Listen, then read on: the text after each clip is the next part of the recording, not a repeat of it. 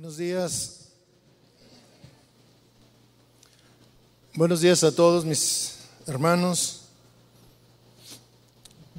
Eh, hemos adorado al Señor, hemos estado en su presencia. Yo, yo quiero pensar que todos verdaderamente hemos estado en su presencia, nos hemos gozado.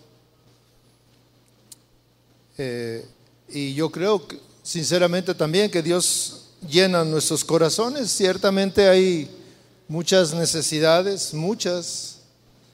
Todos tenemos necesidades. Eh, de alguna manera todos necesitamos de Dios. Y hay una cosa que yo ah, he estado pues mirando muy de cerca, el tema de la, la vida de, del cristiano, que debe de ser una vida verdaderamente eh, apasionante, apasionada, una vida que no sea el cristianismo, que no sea en su vida una como una religión, sino que sea algo vivo, que sea algo que nos mantiene activos, que nos apasiona, que, que hace que hagamos cosas que tal vez cuestan trabajo, pero que sabemos que de esa manera nosotros podemos estar eh, teniendo una relación íntima con Dios. Esta mañana yo quiero hablar acerca del Espíritu Santo y este, esta motivación o este deseo de hablar del Espíritu Santo eh, viene después de escuchar eh, la semana pasada y la antepasada eh, lo que compartía el pastor Chuy y que hablaba de las evidencias que o las experiencias que él ha tenido en su vida personal y cómo Dios ah, le ha hablado, lo ha guiado, lo ha ah, llevado y, y sin en el momento en que menos esperaba ha, tenido un encuentro y una, eh, una relación con el Espíritu Santo. La verdad es que el Espíritu Santo es algo real. Es algo real y es algo que deberíamos todos los cristianos de, buscar, de tener de una manera eh, viva en nuestra vida, porque la presencia del Espíritu Santo eh, trae evidencias de la existencia de Dios, de, de, que Él está con nosotros y que en medio de los problemas eh, no estamos solos. Yo he titulado este mensaje Una vida llena del Espíritu Santo. Y antes de iniciar yo quisiera que eh, pusiéramos en las manos de Dios este tiempo y, y le pidiéramos que nos hablara, que pudiéramos entender este asunto del Espíritu Santo. ¿Quiere acompañarme cerrando sus ojos, por favor? Y vamos a pedir que Dios nos hable y nos revele, Señor. Señor, estamos aquí delante de ti, Señor, buscando tu presencia, buscando que tu Espíritu Santo nos hable, nos llene, nos guíe, nos revele. Señor, hemos abierto nuestro corazón, te hemos adorado, pero tu palabra es importante, Señor, para nuestro crecimiento espiritual para entender y relacionarnos contigo de una manera diferente, especial, Señor. Háblanos, háblanos a cada uno. Toca nuestro corazón, Señor, donde quiera que estemos, en la situación que estemos, Señor. Siempre tu palabra llega oportuna, Padre. En el nombre de Jesús ponemos este tiempo en tus manos, Señor. Amén. Bien, yo quiero hablar precisamente de, les decía, del tema del Espíritu Santo.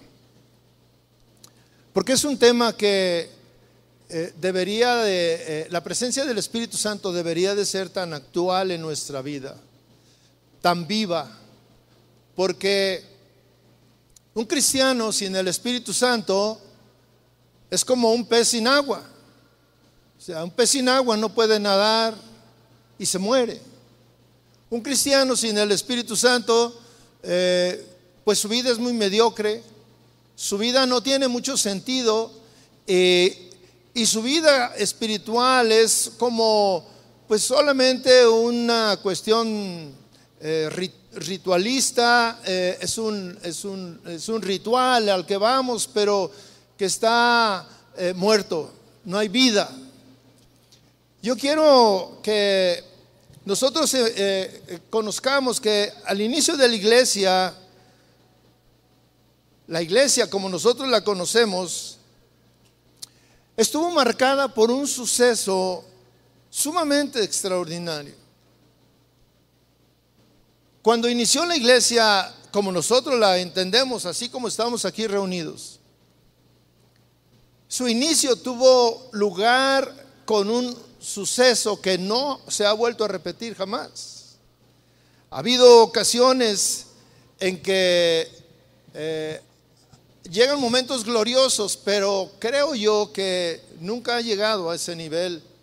Y es una iglesia, o era una iglesia pues eh, humilde, una iglesia donde hacía falta todo, donde no tenían mucho conocimiento de nada, pero ese día el inicio fue marcado con la, la venida del Espíritu Santo.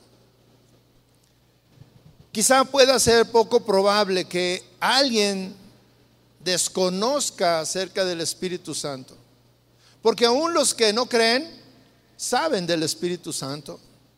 Y en alguna ocasión este, hasta nos, nos hacen burlas y hacen comentarios que cuando saben que somos cristianos, hacen comentarios que ni vienen al caso, pero que todo el mundo habla y todo el mundo sabe del Espíritu Santo. Yo recuerdo cuando estudiaba, teníamos un maestro que era muy estricto y él sabía que en ese grupo estábamos como cuatro o cinco cristianos, jóvenes cristianos, estábamos en la preparatoria. Y recuerdo muy bien que, que siempre nos traía eh, como muy cerca este, eh, y siempre nos hacía comentarios, eh, a ver, y el Espíritu Santo y recuerdo muy bien que en una ocasión, cuando estábamos en el examen final de ese semestre, estaba yo atrás haciendo, contestando mi, mi, prueba, y llegó y me dijo de manera burlona, me dijo, ¿no sabes? Y yo volteé y lo vi y le dije, pues estoy contestando, maestro. Me dijo, pídele al Espíritu Santo que te, que te ilumine. Dices que Él lo sabe todo. Y yo volteé y le dije, pues sí, pero algo tan sencillo, pues yo puedo. Pero siempre hay burlas, siempre a personas que aún no conocen y no tienen relación, saben que hay un Espíritu Santo. El Espíritu Santo, mis hermanos, tiene una función muy importante en la vida de todo creyente. De la misma manera que el Señor Jesucristo vino a este mundo a cumplir una misión importante para la humanidad, porque lo que hizo el Señor Jesucristo eh, nos trajo la salvación. Él compró la salvación para nosotros, pero fue un proceso tan importante. Él nos trajo la salvación y, nos aseguró la entrada a la vida eterna. Y esto es algo que el cristiano anhela, estar en la vida eterna al lado del Señor Jesús. Sin embargo, ahora el Espíritu Santo nos, nos, ayuda, esa es otra función, el Espíritu Santo, su ministerio, su función es ayudarnos día con día a permanecer en esa promesa de Dios. Nos ayuda a vencer las tentaciones, nos guía, nos fortalece, nos anima, nos levanta. Eh, y creo que para el cristiano eh, una palabra que es indispensable una, o una presencia que es indispensable en la vida diaria es el Espíritu Santo. Sin embargo, fíjese, aún personas que se dicen cristianos no conocen el Espíritu Santo. No lo conocen. Y una cosa es no conocerlo y otra cosa es no vivirlo, no, no tenerlo. En Hechos 19, versículo 1.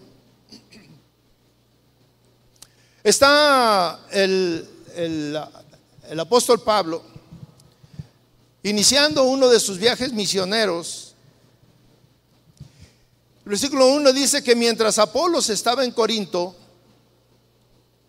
Pablo viajó por las regiones del interior hasta que llegó a Éfeso, en la costa, donde encontró a varios creyentes. Mire, aquí hay una cuestión. Encontró a varios creyentes, creyentes en la fe, creyentes como él.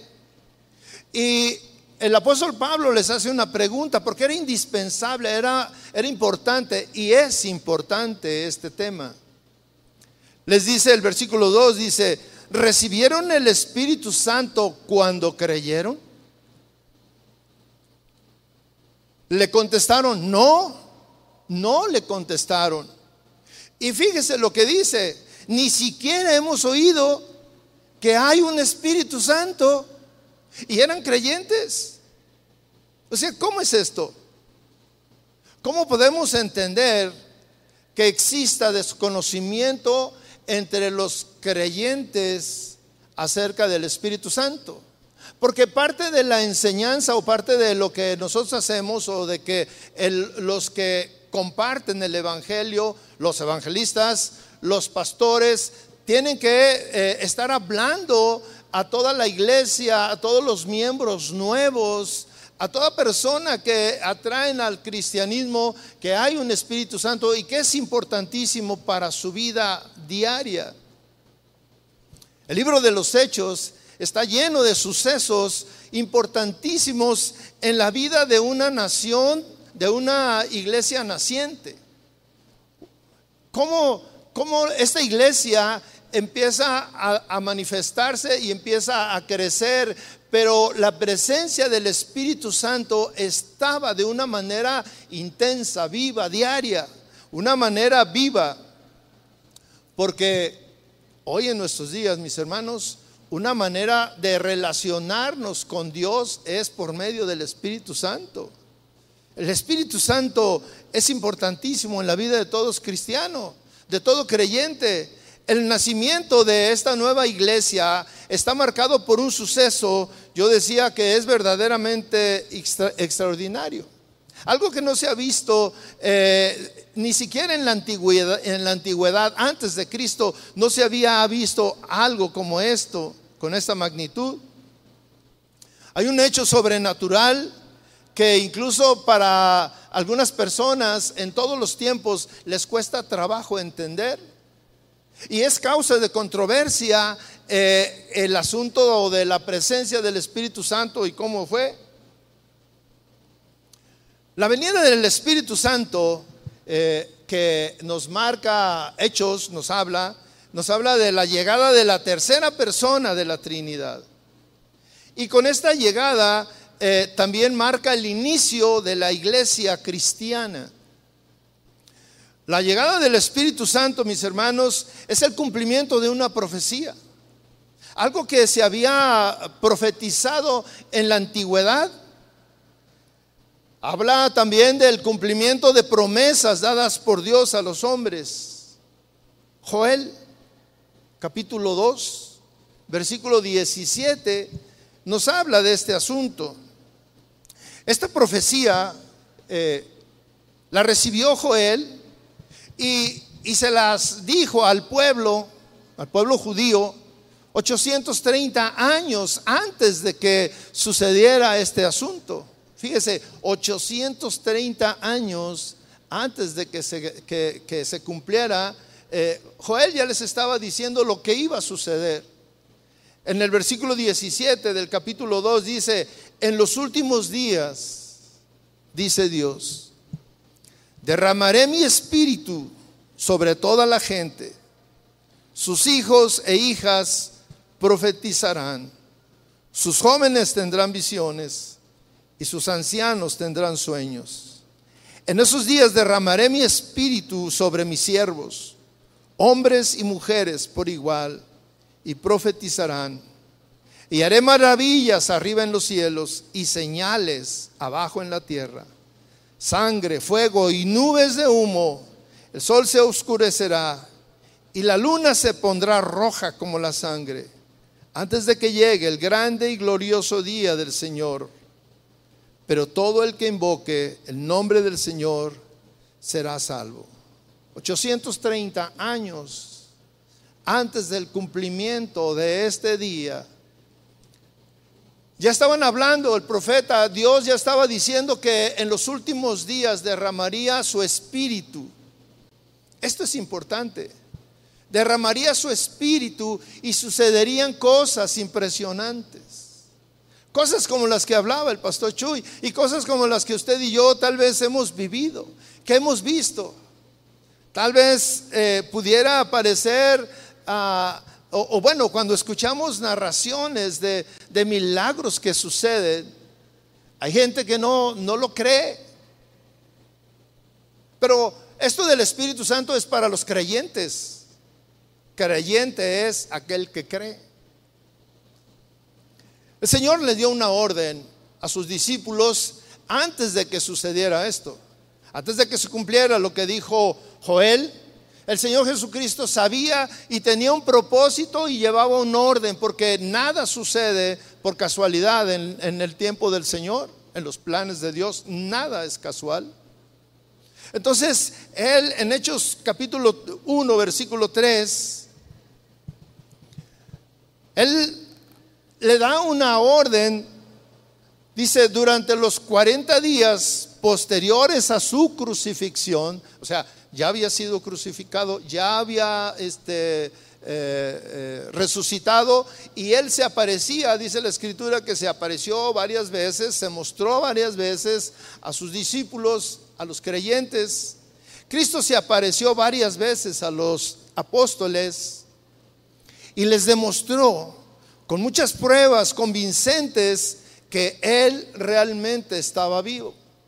El Señor se, muestra a sus discípulos una vez que muere y resucita y, les da muestras de que Él está vivo.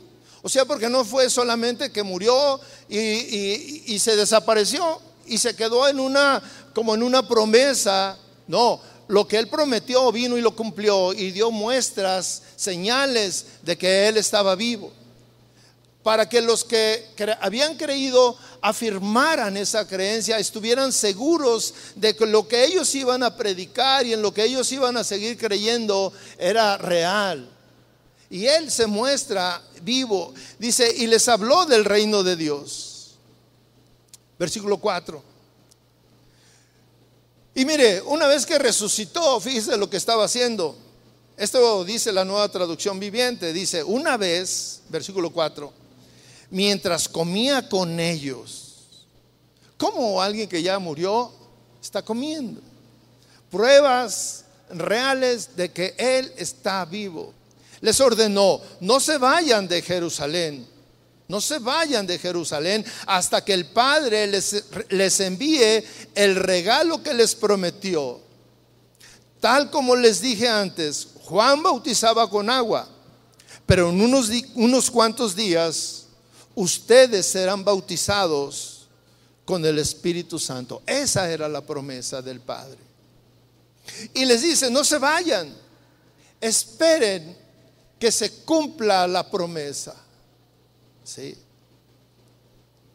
Esta promesa, como todas las de la Biblia, se cumplió tal y como Dios lo había prometido, pero se, se, se cumplió en el día que Dios tenía destinado por alguno, para cumplir algunos propósitos, para que checara con algunas cosas importantes en, en, este, en esta promesa. Esta promesa reviste una importancia tal para nosotros, especialmente mis hermanos, porque eh, eso, ese hecho que sucedió en ese día nos debe de seguir alcanzando hasta nuestros días y debería de ser tan real o más real que ese día. Y este hecho importante eh, debería de suceder de una manera especial, porque la venida de la tercera persona de la Trinidad, el Espíritu Santo, que iba a ser eh, mm, el regalo de Dios para nosotros, tenía que ser, tenía que llegar de una manera especial. Una manera que no tuviera duda tampoco de que era el cumplimiento de esa promesa. y que marcara en la vida de cada persona una situación especial que cambiara nuestra forma de vivir y de percibir el cristianismo, mis hermanos. El cumplimiento de esta promesa debe de, traer una revolución a nuestra vida, como sucedió en ese día. Pero eh, nosotros eh, hoy en nuestros días, el cristianismo vive un, un momento, en algunos casos, muy tranquilo. La vida de los cristianos es una vida que no se apasiona. Es una vida que se ha conformado con vivir de la manera que viven. No se preocupan por estudiar, no buscan a Dios, no oran. Y la, y la relación del Espíritu Santo con la persona está ligada a la oración. Pero si nosotros no oramos el resto de nuestra vida, de nuestros días, el, resto de, eh, me refiero de, lunes a, sábado, pues es una vida pues eh, llena de, de nada espiritualmente. No hay pasión. Y aquí eh, el día que llega el Espíritu Santo, es un día especial, sumamente especial, y así debería de ser para nosotros. Y deberíamos de anhelarlo si no lo hemos tenido. Yo no sé si aquí alguna persona eh, le, conté, eh, estuviera en la misma situación que esos creyentes en Éfeso cuando les, les pregunta Pablo, eh, ¿te bautizaron en el Espíritu Santo cuando eh, fuiste bautizado? ¿Recibiste el Espíritu Santo? Y tal vez algunos digan, el Espíritu Santo, hay un bautismo en el Espíritu Santo. Yo no sé de eso. Usted se puede dar cuenta que si no cree en eso, si no sabe de eso, incluso si usted es un escéptico y no cree en eso, pero dice que es cristiano, yo puedo pensar que su vida es muy vacía. Yo puedo pensar que su vida es una vida carente de muchas bendiciones de Dios. Y que algunas veces escucha, por ejemplo, lo que compartía el pastor Chuy, que decía, mire, sucedió esto y aquello, y luego él dice, pues si no me quiere creer, no me crea, yo lo viví.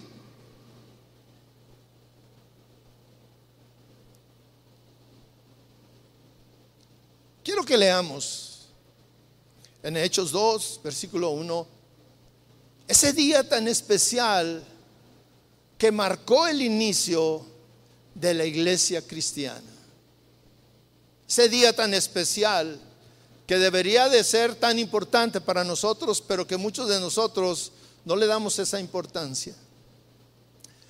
Dios le dio una importancia a este día, porque es el inicio de la vida o la presencia del Espíritu Santo en la vida del pueblo cristiano, en la vida de la iglesia y en la vida personal de cada uno de nosotros. Hechos 2, versículo 1, dice, el día de Pentecostés, todos los creyentes estaban reunidos en un mismo lugar y de repente se oyó un ruido desde el cielo parecido al estruendo de un viento fuerte e impetuoso que llenó la casa donde estaban sentados. Luego, algo parecido a unas llamas o lenguas de fuego aparecieron y se postraron, se posaron, perdón, sobre cada uno de ellos. Y todos los presentes fueron llenos del Espíritu Santo y comenzaron a hablar en otros idiomas conforme el Espíritu Santo les daba esa capacidad. En esa ocasión había judíos devotos de todas las naciones que vivían en Jerusalén. Cuando oyeron el fuerte ruido, todos llegaron corriendo y quedaron desconcertados al escuchar sus propios idiomas hablados por los creyentes. Estaban totalmente asombrados. ¿Cómo puede ser? exclamaban. Todas estas personas son de Galilea y aún así las oímos hablar en nuestra lengua materna. Aquí estamos nosotros, partos, medos, elamitas, gente de Mesopotamia, Judea, Capadocia, Ponto, de la provincia de Asia, de Frigia, Panfilia, Egipto y de las áreas de Libia alrededor de Sirene, visitantes de Roma, tanto judíos como convertidos al judaísmo cretenses y árabes, y todos oímos a esta gente hablar en nuestro propio idioma acerca de las cosas maravillosas que Dios ha hecho. Quedaron allí maravillados y perplejos. ¿Qué querrá decir esto? Se preguntaban unos a otros. Pero otros entre la multitud se burlaban de ellos diciendo, solo están borrachos, eso es todo. Podemos leer y yo sé que muchas veces nosotros lo hemos leído.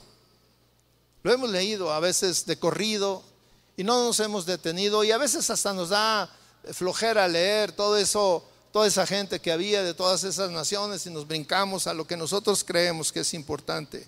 Toda la Biblia es importante, todo el contenido de la Biblia es importante, mi hermano. Pero este es un día especial, un día especial para todo cristiano. Este día marca el cumplimiento de una promesa, el cumplimiento de una profecía, pero marca el inicio de la iglesia como la conocemos actualmente. Ese día el Espíritu Santo ciertamente no pudo ser visto como una persona físicamente, no se pudo ver, pero su llegada no pasó desapercibida. Su llegada estuvo marcada por, por algunas cosas extraordinarias, sobrenaturales, cosas que no se han vuelto a, ver. La promesa o el cumplimiento de la, de la, promesa del Señor Jesucristo fue dada a sus discípulos y simplemente no tenía o no podía pasar como desapercibida, como que en la intimidad o en el secreto todos iban a ser llenos del Espíritu Santo y ya. No, el Señor quiere que todos entiendan y que sea visto con hechos palpables lo que está sucediendo. Cuando Él resucita, vieron la resurrección porque fueron a la tumba y no estaba, estaba vacía. Y después lo vieron a él, dice que se mostró ante ellos y les mostró con hechos que él estaba vivo. Siempre hay hechos acompañados a las promesas. Si Dios promete algo, lo va a, a mostrar de una manera clara. Y el Señor Jesús le dijo a sus discípulos que permanecieran en Jerusalén hasta que recibieran la promesa, el regalo de Dios para ellos. No pudo pasar desapercibido. Y, este cumplimiento de la promesa también tenía que ser eh, visto y hecho y, y realizado de una manera visible para que no quedara duda de lo que estaba sucediendo. Y no solamente se dieron cuenta los cristianos, los creyentes, todos los que estaban ahí se dieron cuenta. Sería inconcebible, mis hermanos, que el día que Dios envía a su espíritu a morar en medio de su iglesia, sería inconcebible que el día que Dios envía a morar a su espíritu en la vida de cada creyente, no hubiera una evidencia clara para ellos y para nosotros, los que vivimos hoy en día. Cada día que Dios se ha manifestado a su pueblo, lo ha hecho de una manera sobrenatural. Su presencia no deja lugar a dudas. Podemos recordar la presencia de Dios en el monte Sinaí, cuando Dios le entrega las tablas de la ley a Moisés. En esa ocasión no fue visto de una manera física, no fue visto de una manera natural. Sin embargo, su llegada, su presencia fue manifiesta de una manera sobrenatural. Dice la palabra que hubo truenos, hubo relámpagos, había una gran nube que descendió sobre el monte. Y, esto vino acompañado de un temblor sobre todo el monte. Dice que hubo fuego. Y después de todas estas manifestaciones se escuchó la voz de Dios. Moisés escuchó la voz de Dios. El día que el Espíritu Santo eh, hace su llegada a la iglesia, a empezar a, iniciar su ministerio. es un ministerio que va a permanecer hasta la, la venida de Jesucristo.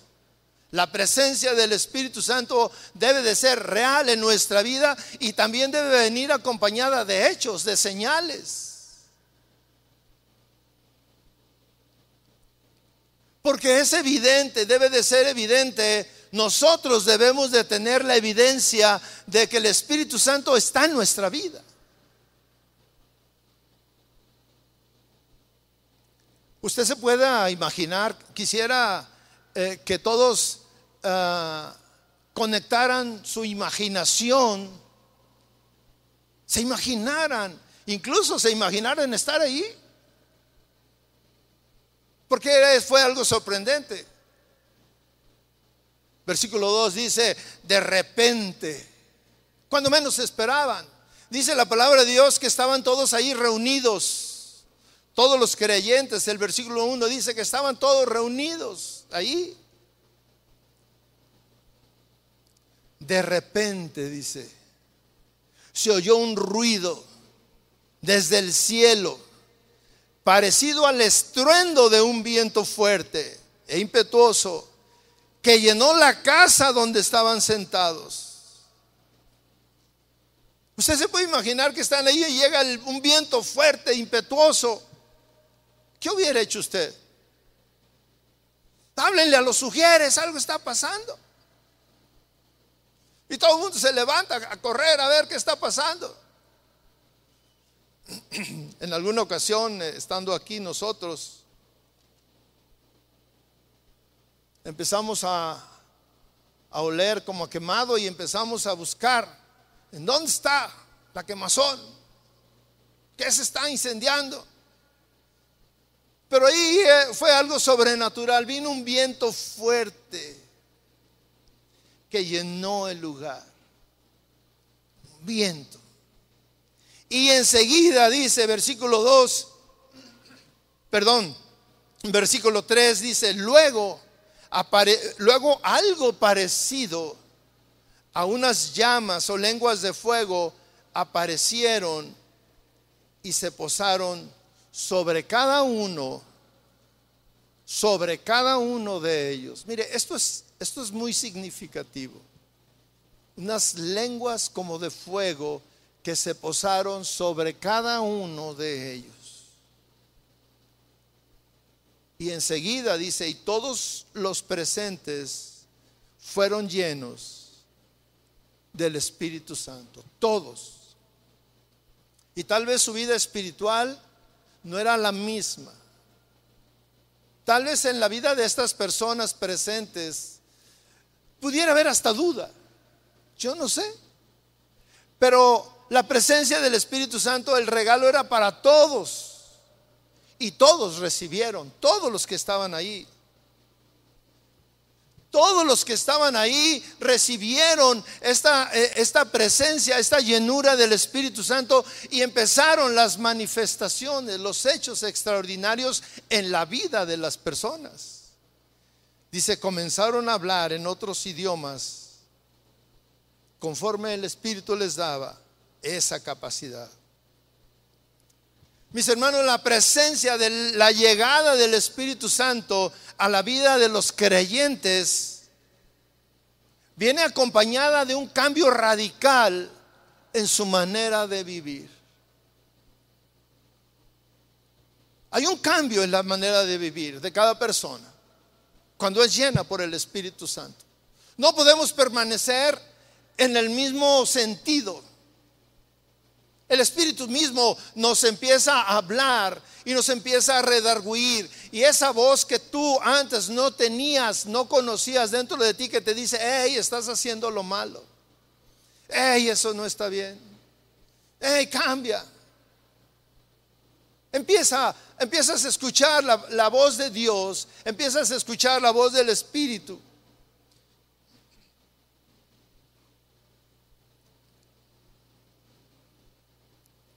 Todos fueron llenos, todos fueron bautizados. Y es una promesa que, Jesucristo mismo hizo. Juan dejó muy claro en, en Lucas 15, Juan deja muy claro que Jesús iba a bautizar con el Espíritu Santo. Dice que Juan le preguntan a él que si él era el, Dios, el Mesías, y Juan dice, no, yo no soy. Yo los bautizo en agua, pero alguien viene atrás de mí que los bautizará con el Espíritu Santo y con fuego. Este suceso extraordinario del bautismo con el Espíritu y con fuego, marcado con fuego, se aparece y se posa sobre cada uno de los creyentes. Es importante que entendamos que todos los sucesos que, marcan algo en la Biblia está marcado por momentos especiales con un sentido, con un significado y nada es ocasional, nada es ocasional. La llegada del Espíritu Santo sucede en un día especial y tiene un significado especial. Dice que la llegada del Espíritu Santo se dio en el día de Pentecostés. Pentecostés era un día significativo en el pueblo judío.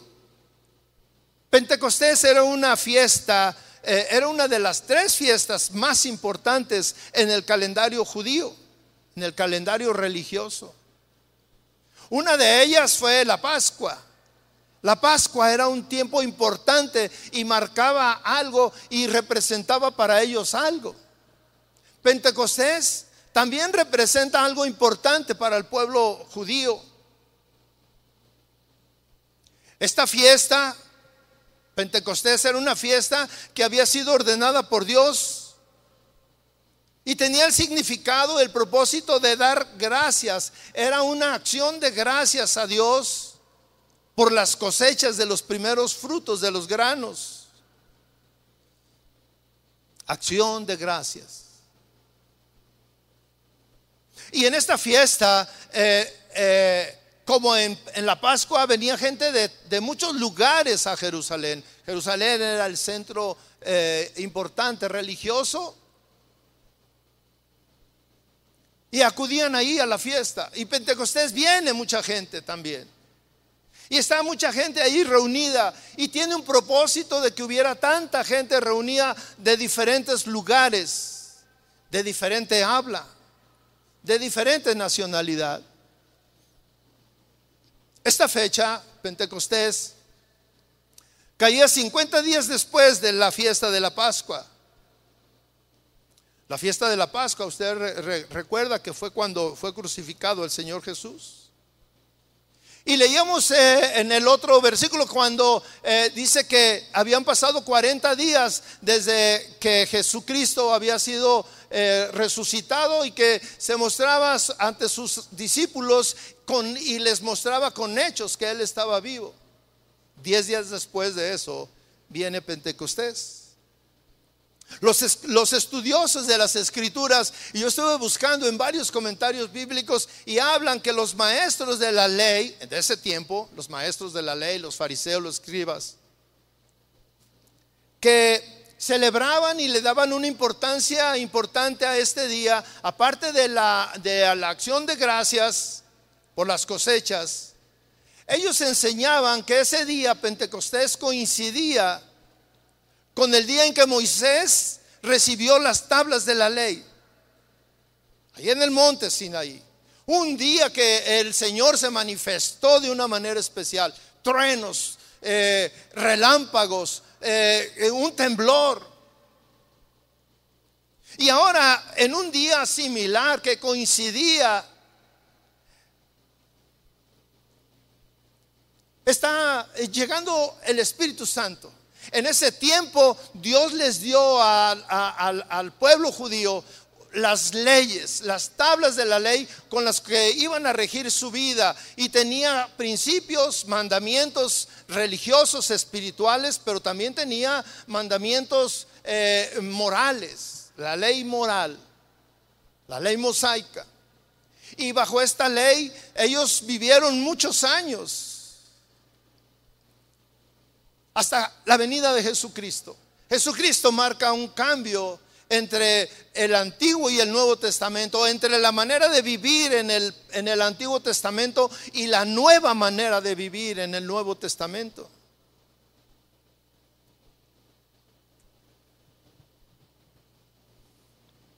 el día de Pentecostés, Dios está entregando a su pueblo el Espíritu Santo. De la misma manera que muchos años antes Dios le entrega las tablas de la ley con la que iban a regir su vida. De la misma manera, muchos años después, Dios está entregando, Dios está trayendo el cumplimiento de la promesa del Espíritu Santo con la cual iba a vivir su pueblo, la iglesia y cada creyente hasta la venida de Jesucristo por segunda vez. Y es así como nosotros los cristianos eh, debemos de vivir. Ya no estamos viviendo bajo la ley. Estamos viviendo bajo la gracia, bajo eh, la dirección del Espíritu Santo, bajo la dirección de una manera diferente de vivir. El Espíritu Santo es quien nos lleva, quien nos guía, quien nos instruye. A partir de ese día, será el Espíritu Santo quien, quien tome control de la vida de la iglesia, de la vida de cada creyente. Y podemos entender que ah, ah, en algunas ocasiones hay un avivamiento en las iglesias porque ahí está la presencia del Espíritu Santo. Pero las iglesias donde hay un avivamiento está llena de personas que también están llenas del Espíritu Santo, que hay un avivamiento en su vida. Si la iglesia, si el pueblo, si los creyentes no tienen ese avivamiento, la iglesia es fría como refrigerador. La tercera persona de la Trinidad es quien a partir del día de Pentecostés estará presente cada día, en todas las formas, en todos los sucesos, en todos los acontecimientos en la vida de la iglesia y en la vida de cada creyente. Por eso es importante Pentecostés. No es cualquier día. Es el día en que el Espíritu Santo viene y, hace su presencia en la vida de todos. Y el Señor les dice, no se vayan de Jerusalén. Vean qué importancia le da el Señor. No se vayan de Jerusalén hasta que venga el Espíritu Santo, hasta que reciban la promesa y sean llenos de Él. Ese día estuvo marcado por, algo importante. Todos los que estaban ahí estaban eh, obedeciendo la promesa y ahí estaban tranquilos, orando. Dice la palabra que se reunían en las casas a orar, en la fracción del pan, en las oraciones, y ahí estaban orando y clamando a Dios, esperando la promesa, y llega la promesa de repente. Así dice, de repente, cuando nadie lo espera. Y apareció el ruido, y apareció el viento, y, y aparecieron las lenguas, y empezó algo importantísimo. Un suceso inexplicable un suceso que traería una gran bendición a todo el pueblo, a todo creyente. Un suceso que para nosotros hoy en día muchos ni le damos importancia.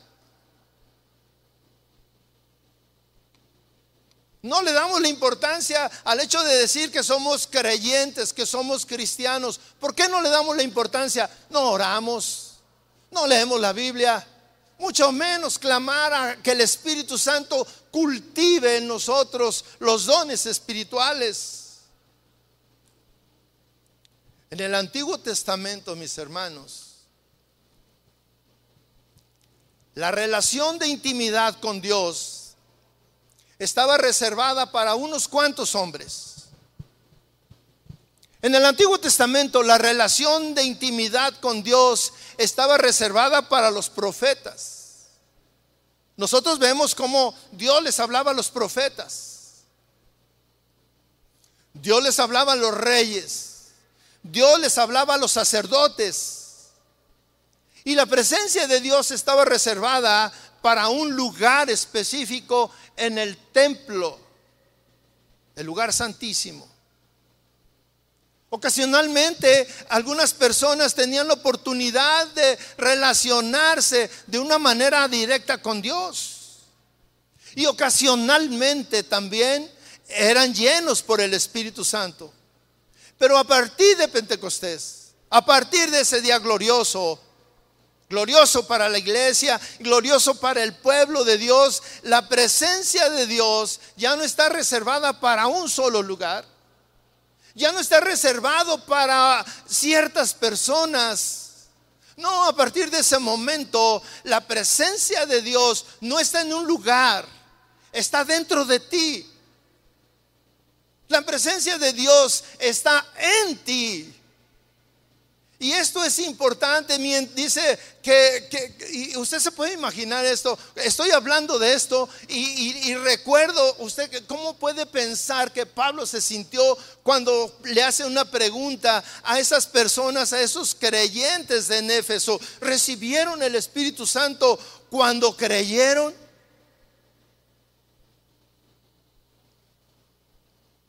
Y, y estos hombres extrañados estos creyentes extrañados diciéndole, no, no,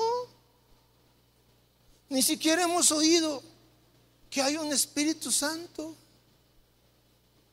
Si no has oído, pues no lo conoces, si no lo has recibido. Pero esta promesa es para todo el mundo dice que todos los presentes fueron llenos del Espíritu Santo y comenzaron a hablar en otros idiomas conforme el Espíritu les daba.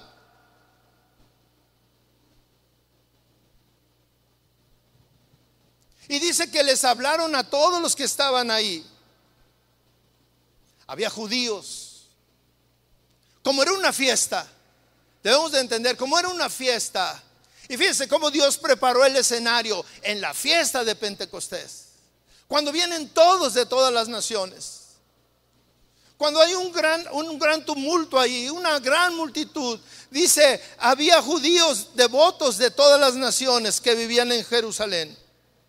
Y cuando oyeron el fuerte ruido, esto no pasó desapercibido. Esto no fue un suceso que, bueno, solamente se dio ahí en la casa donde estaba. No, todo el mundo lo escuchó.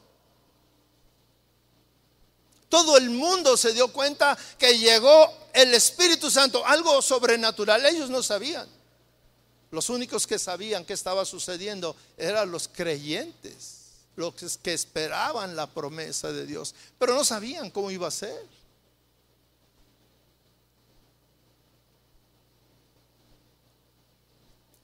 Estaban desconcertados al escuchar sus propias, sus propios idiomas. Cuando escucharon el, fuerte ruido, todos corrieron a ver qué estaba pasando. Todos corrieron. Y cuando llegaron estaban asombrados y preguntaban y se decían, ¿cómo puede ser? Y fíjese lo que dice, Todas estas personas son de Galilea. Son rancheritos, diríamos nosotros. Porque Galilea era un lugar apartado, era un lugar pequeño en relación con Jerusalén. Y las personas que estaban ahí, la mayoría no eran personas cultas. La mayoría de ellos eran pescadores, eh, se dedicaban a actividades relacionadas con el campo, eh, eh, eran trabajos humildes, sencillos.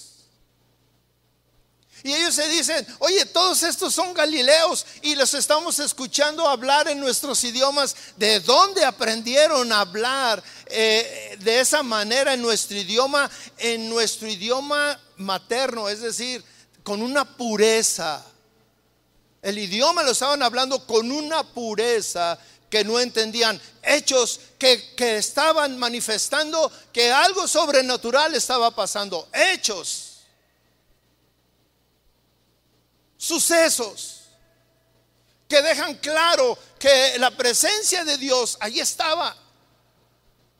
Y ellos se preguntan, ¿qué está pasando aquí? Estamos, los oímos hablar en nuestra lengua materna.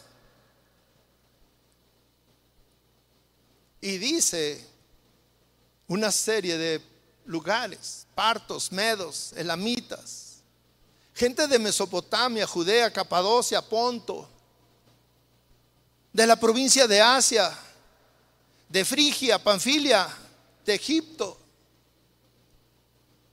de las áreas de Libia, alrededor de Sirene, visitantes de Roma, tanto judíos como convertidos al judaísmo, cretenses, árabes.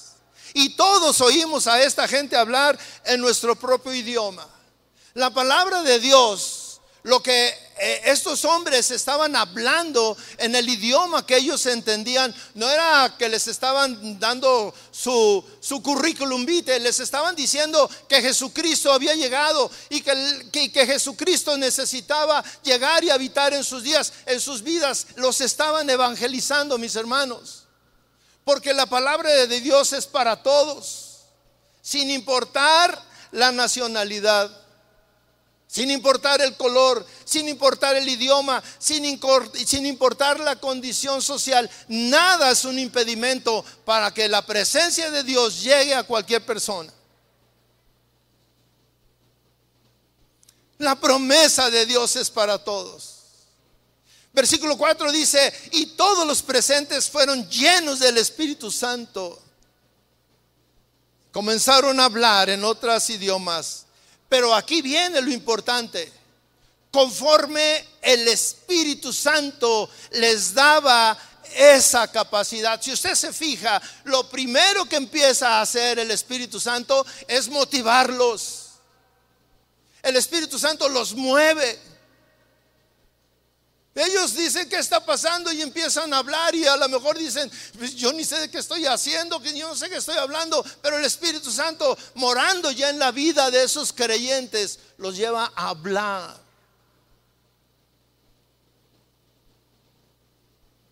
Cosas extraordinarias sucedieron ese día. Es un día tan importante la venida del Espíritu Santo. Pero lo más importante es que el Espíritu Santo se posó en cada uno de manera personal. Ya no es necesario que tú vayas a un lugar determinado.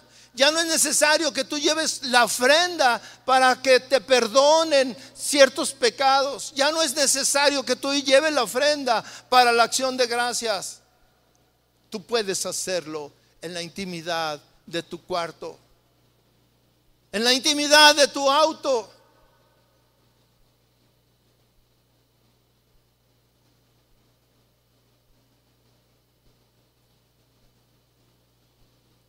El pastor Chuy hablaba de cosas extraordinarias que él ha vivido. Cuando yo lo escuchaba, yo pensaba en las que yo he vivido. Yo tengo mis propias experiencias en relación a la presencia del Espíritu Santo. Desde que yo fui lleno del Espíritu Santo, fue algo extraordinario. Y también fue un día de Pentecostés. Y yo no sabía. Estaba yo solo en mi habitación orando. Y yo no sabía. Yo estaba en mi habitación orando pidiéndole a Dios, clamando a Dios, en medio de tantos problemas, en medio de muchas dificultades, en medio de una vida eh, mediocre. Yo mismo decía, no es el tipo de vida que yo quiero. Y clamaba a Dios. Y cuando menos esperé, empecé a hablar en lenguas Quiero decirle una cosa, el hecho de que tú hables en lenguas no quiere decir que si hablas en lenguas recibiste el Espíritu Santo y si no hablas no recibiste el Espíritu Santo. No. Son dos cosas diferentes. Pero es una señal.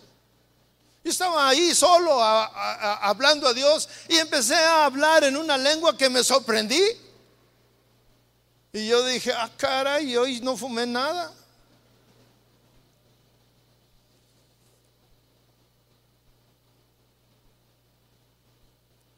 Recordé que había un Espíritu Santo. Y empecé a orar. Y empecé a llorar. Yo no sabía por qué. Yo no sabía por qué estaba llorando y, y, no podía parar ni de dejar de hablar ni de dejar de llorar.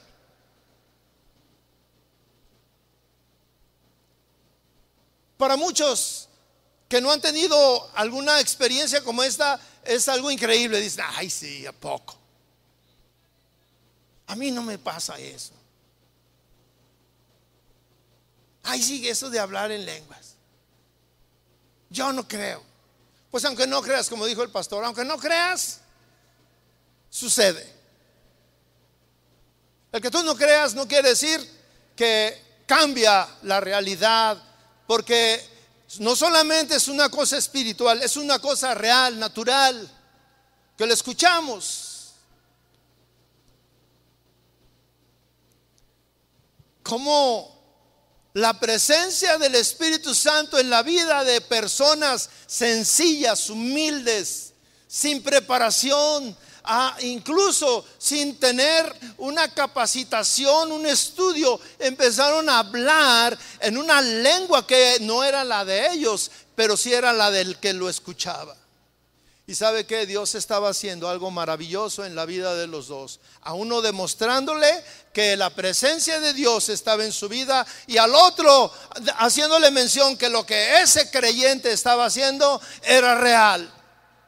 Y ellos se preguntaban, dice, y se quedaron ahí maravillados y perplejos. ¿Usted entiende la palabra perplejos? Con la boca abierta, ¿verdad? ¿Qué está pasando? Pero hay algo importante que ellos se dijeron. ¿Qué querrá decir esto? Se preguntaban unos a otros. En ese tiempo no había el libro de los hechos, no había las cartas de Juan o, de Pablo, no había una explicación de lo que estaba pasando. En nuestros días tenemos una cantidad increíble de escritos, de libros, de tratados, de comentarios, incluso de Biblias, traducciones a todos los idiomas. Hace unos días fuimos a, a Quintana Roo y allá ese, eh, los naturales de allí son los mayas. Y estaba hablando con un maya, con uno de por allá. Y me dijo, hermano, nos están traduciendo la Biblia al maya. Porque hay muchos mayas que no conocen la Biblia. Qué bendición. Qué bendición que la palabra de Dios llegue a todos los lugares. Pero miren mis hermanos, la gente dice que escuchaba hablar a esos creyentes y eran movidos por el Espíritu Santo. Para algunos es una novedad, para otros pues tal vez ya esperaban, pero otros lo desconocían. Hoy en día para algunos el Espíritu Santo es una teoría, es un pensamiento, es algo irreal. En la semana yo estaba hablando con un joven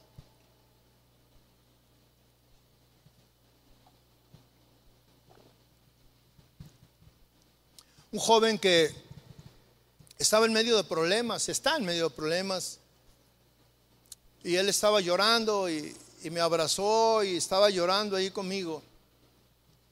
Y yo le animaba y le decía, mira, el Señor, busca a Dios, clama a Dios, búscalo, ora. Y me dice, es que yo no conozco al Dios que tú me hablas no lo conozco así como tú me lo estás expresando, como tú me lo estás mostrando. Le dije, yo en otro tiempo estaba igual que tú, no conocía a ese Dios como ahora lo conozco.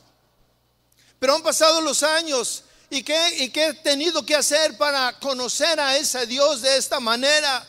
He tenido que doblar mis rodillas. He tenido que levantarme a altas horas de la noche. He tenido que cambiar mis rutinas. He tenido que cambiar mis pasiones. He dejado de apasionarme por el fútbol para dedicarlo a estudiar, para dedicarlo a leer, para dedicarlo a buscar a Dios. He clamado a Dios día y noche y pidiéndole, Señor, lléname de tu Espíritu Santo, guíame con tu Espíritu Santo. He estado tiempo ahí tratando de gobernar mi mente, que no venga ningún pensamiento y decirle, Señor, háblame, háblame. Le he cantado ese canto que dice, quiero escuchar tu dulce voz. Yo se le he cantado solito. Y el Señor cuando termino me aplaude, aunque usted no lo crea.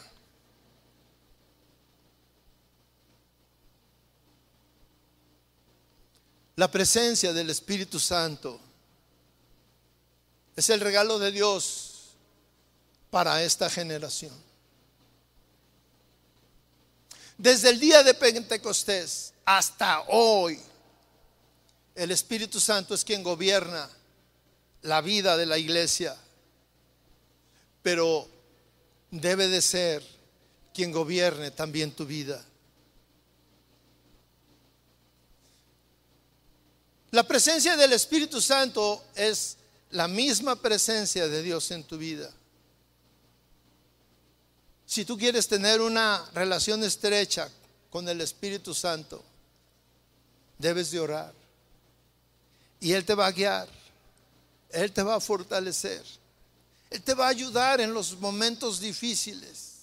Él te va a consolar. Él es el representante de Dios en tu vida.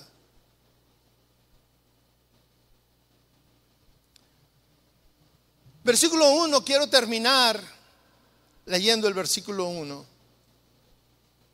de Hechos 2. Dice, cuando llegó el día de Pentecostés, todos los creyentes estaban reunidos en un mismo lugar.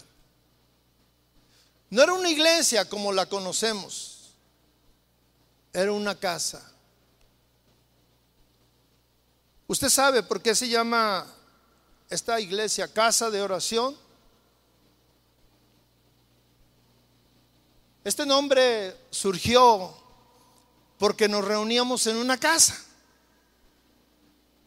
Éramos puros jóvenes, muy jóvenes, guapos, bellos, delgados, llenos de pelo.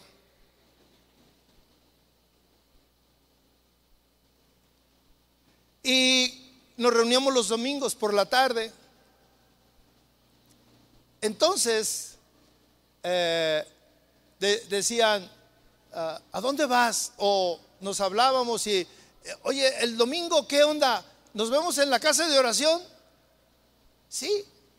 O voy a la casa de oración y empezamos a hablar de, vamos a la casa de oración.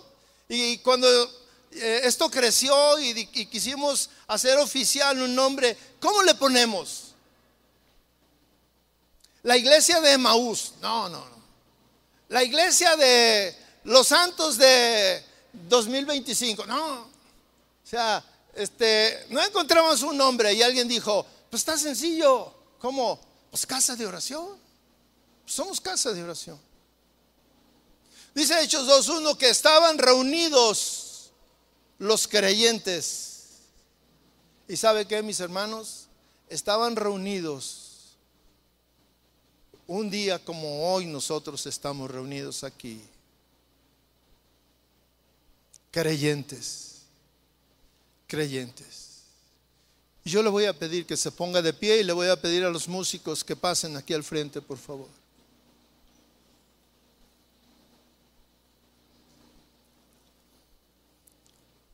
¿Cuántos están listos para tener una relación intensa con el Espíritu Santo? ¿Seguros? No nos vamos a ir aquí hasta las 11 dándoles oportunidad a, que, a los que siguen. Dice la palabra de Dios que estaban reunidos y ahí estaban y no se movían. Y a lo mejor alguien aquí no cree, pero no se preocupe. El Espíritu Santo también es para usted, porque la palabra de Dios dice que todos fueron llenos del Espíritu Santo.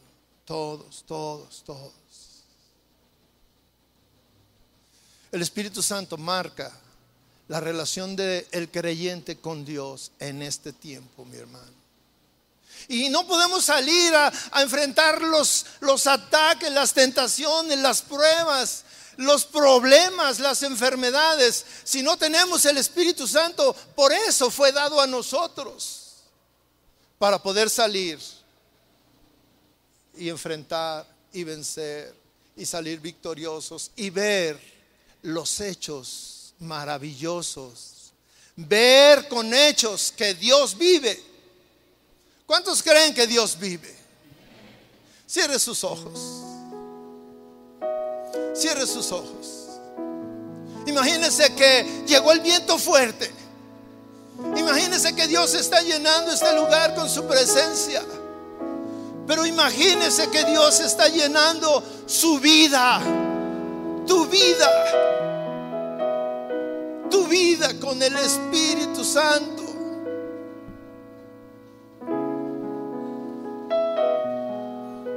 Señor, ven a este lugar y llénanos. Señor, ven y llena a cada persona que está en este lugar. Aún al que no cree, Señor. Aún al que duda. Señor, manifiesta tu presencia en nuestra vida. Señor, que tu Espíritu Santo descienda en cada uno como en ese día de Pentecostés, Señor. Señor, en esta mañana. Señor, que tu gracia esté aquí en este lugar. Señor, que no quede ninguno de los que estamos aquí o los que están a través del internet escuchándonos, viéndonos, Señor, sin sentir tu gracia, tu presencia.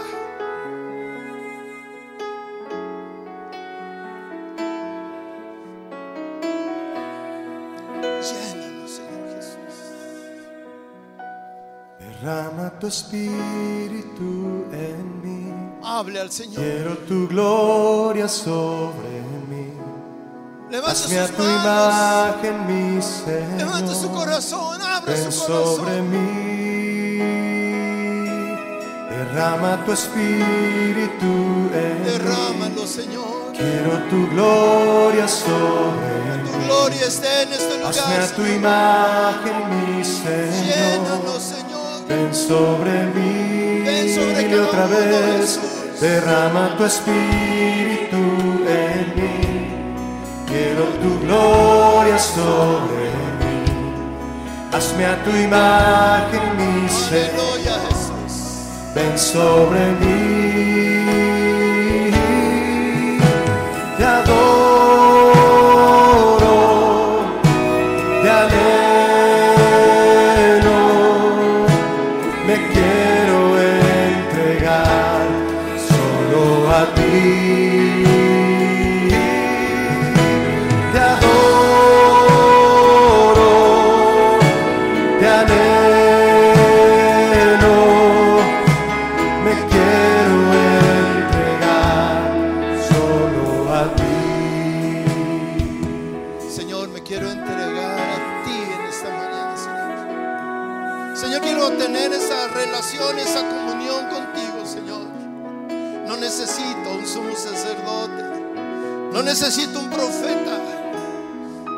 necesito más que la presencia de tu Espíritu Santo en mi vida, Señor.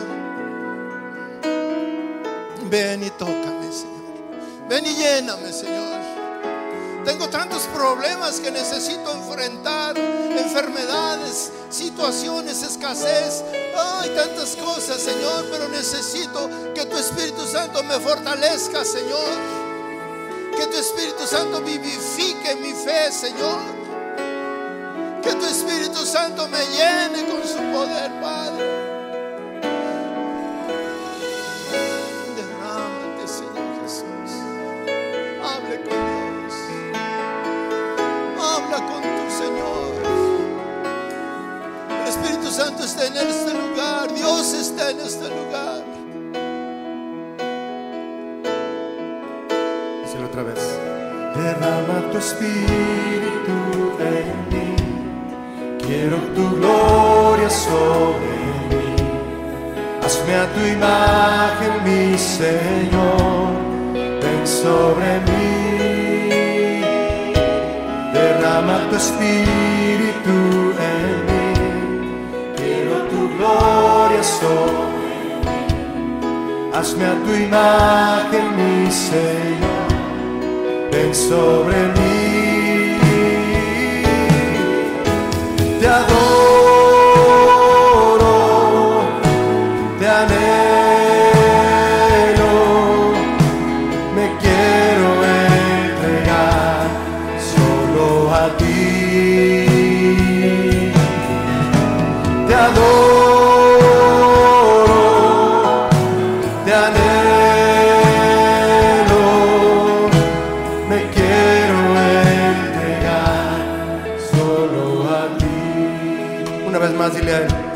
derrama tu espíritu en mí, quiero tu gloria sobre mí.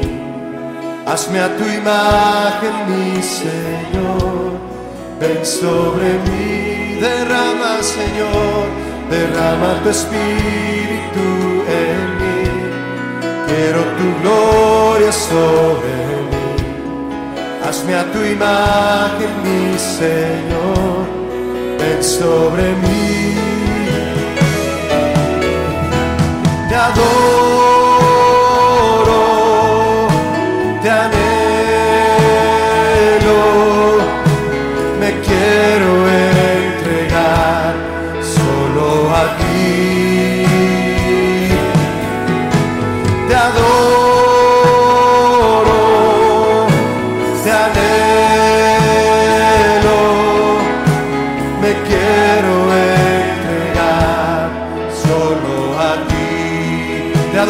Señor, díselo otra vez.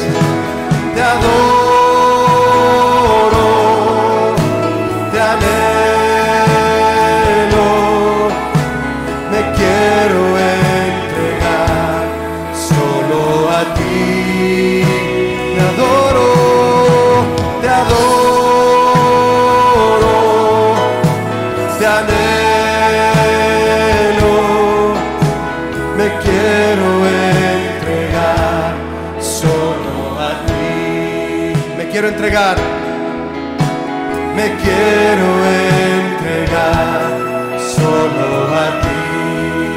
Díselo una última vez. Me quiero entregar solo a ti.